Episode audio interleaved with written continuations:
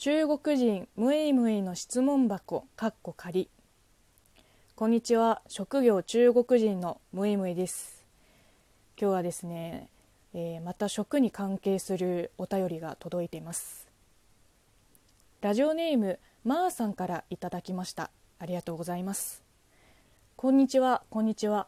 夫は血の豆腐血豆腐だけは食べられなかったと言っています。ムイムイさんはお好きですか？血の豆腐血豆腐。これはヤーシエのことですかね？鴨の血。あの鶏と豚もあるけどジーシエジューシエ。よく聞くのがこの3種類。中でも、えーと、ヤーシエ。鴨の方がもっと栄養価値が高いって言われてます。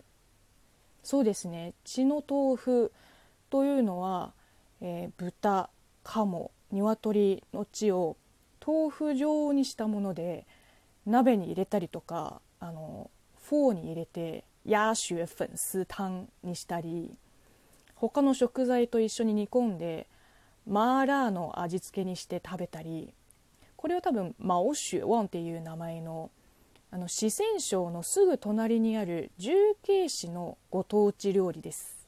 まあ、名前はよく聞くけどめったに食べないですね。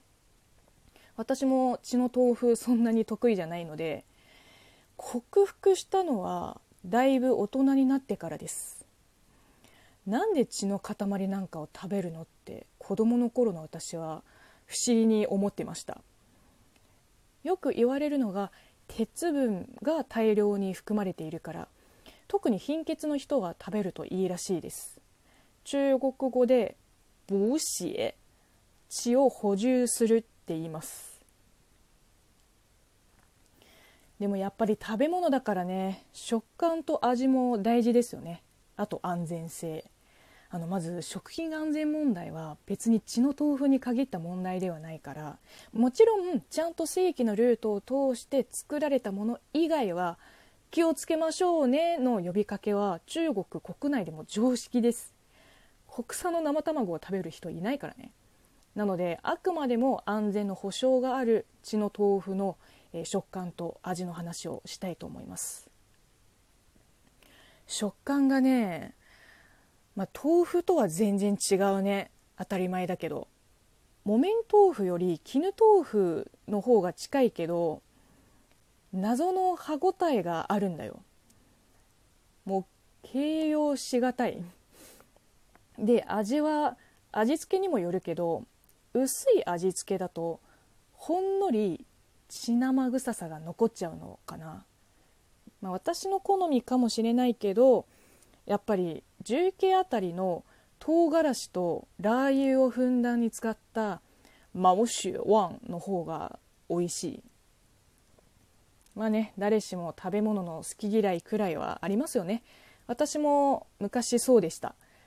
なんか大人になって昔ダメだった食べ物を改めて食べてみたら案外美味しいなって思うようになってきた、まあ、別に食べなくていいものかもしれないけど、まあ、他のあのところから栄養も取れるし食わず嫌いだけはやめようかなと決めた今日この頃です。今聞いてくれてるあなたもえー、もし好きな中華料理苦手な中華料理などがあればぜひお便りをください。